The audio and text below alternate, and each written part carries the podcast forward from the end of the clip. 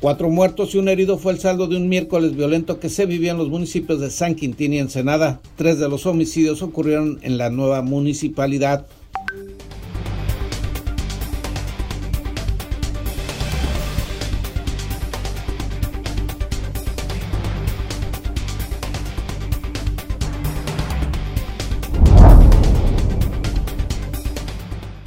En los dos primeros días de vacunación de adultos mayores contra el COVID-19 en la zona urbana de Ensenada se habían vacunado a más de 15 mil residentes en este puerto, informó el secretario de Salud, Óscar Pérez Rico.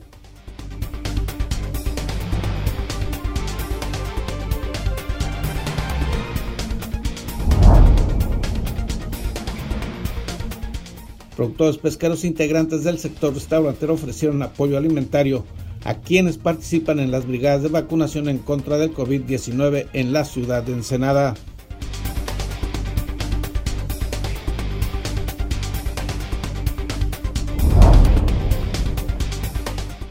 El presidente municipal Armando Ayala Robles inauguró la oficina de enlace municipal con la Secretaría de Relaciones Exteriores, en cuyo primer año se estima que habrán 30 mil trámites de expedición de pasaportes.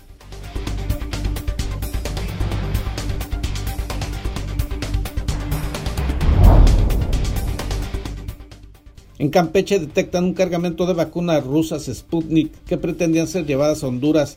La Dirección General de Aduanas decomisó esos biológicos y se investiga el origen de dichas vacunas.